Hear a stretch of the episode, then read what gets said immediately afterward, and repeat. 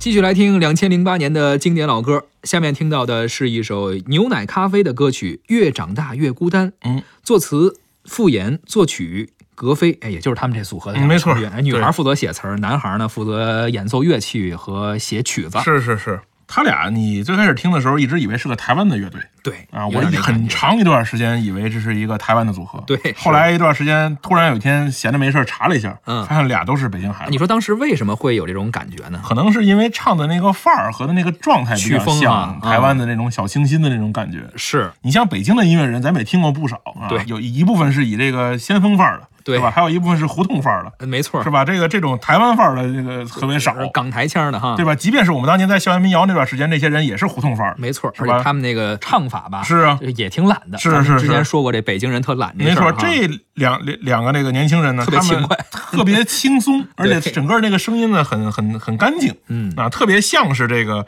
台湾的组合。嗯他俩其实当年呢是校友，嗯这个男孩大点儿，然后男孩当年组组了一个乐队，然后招这个主唱，嗯，这女孩就来应聘了。然后应聘之后，俩人就开始合作。第一年就这个合作就碰见沈黎辉了。哦，然后呢沈黎辉咱们之前聊过吗？对他当年开办了这个摩登天空，啊是然后俩人就跟沈黎辉一碰，哎，沈黎辉觉得这俩年轻人不错，就给签进来啊了。有前途。签进来了就火了。嗯，火完之后呢，其实他们也经历过很长一段时间的低谷，就是这姑娘一一火了之后呢，就发现适应不了这个变化的生活，本来就是一个学生，是然后得了抑郁症，有然后就慢慢的这个通过这个俩人坚持啊、克服啊、治病啊，是吧？然后是慢慢的通过音乐呢，没有改变自己的音乐风格，但没有说一这个因为得了抑郁症就变成了这个阿桑那个唱法，对是吧？他虽然人得了抑郁症，但唱的歌还是这个小清新的唱法。所以说，其实年轻有着无限的可能。当时这俩人呢也比较年轻，特别是那女孩儿更嗯是年轻一是些，是可能心理上有一些坎坷，啊嗯但是没呢还是能够调整，年轻嘛。嗯，对，但是他俩其实并不高产，你会发现他俩的音乐作品并没有咱们想象那么多，除了这首以外，当时我恨不得还在上高中啊，是是后来都已经大学毕业了，才注意到他们出了第二首歌。当然之间也会有，嗯没错嗯只不过比较火的、引起我注意的确实不多。是是是是，多年以后，你回到我身边，不安全充满了你疲倦的双眼，看着我，也告诉我，你是否依然相信童话？你曾对我说，每颗心都寂寞。每颗心都脆弱，都渴望被触摸，但你的心永远的燃烧着，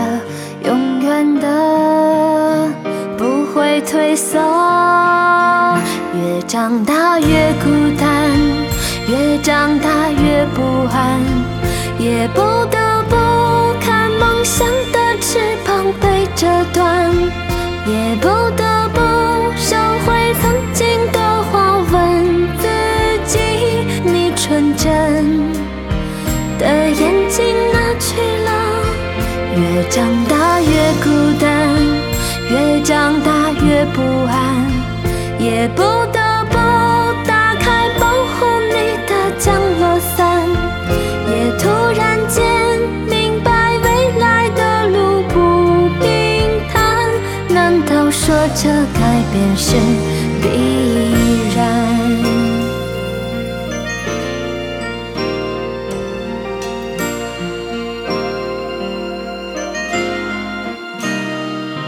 多年以后，你回到我身边，不安全充满了你疲倦的双眼，看着我，也告诉我，你是否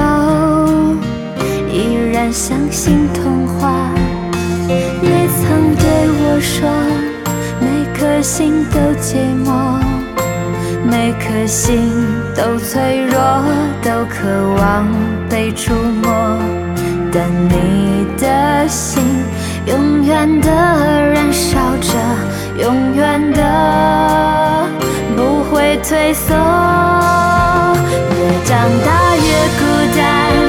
越长大越不安，也不得不看梦想的翅膀被折断。也不得不收回曾经的话，问自己：你纯真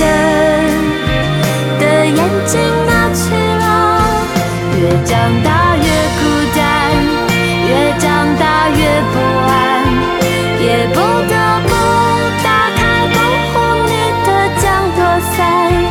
也突然间明白未来的路不必谈。难道说这改变是必然？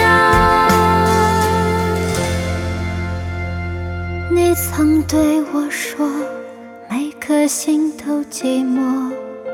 每颗心都脆弱，都渴望被触摸。看着我，也告诉我，你的心依旧燃烧。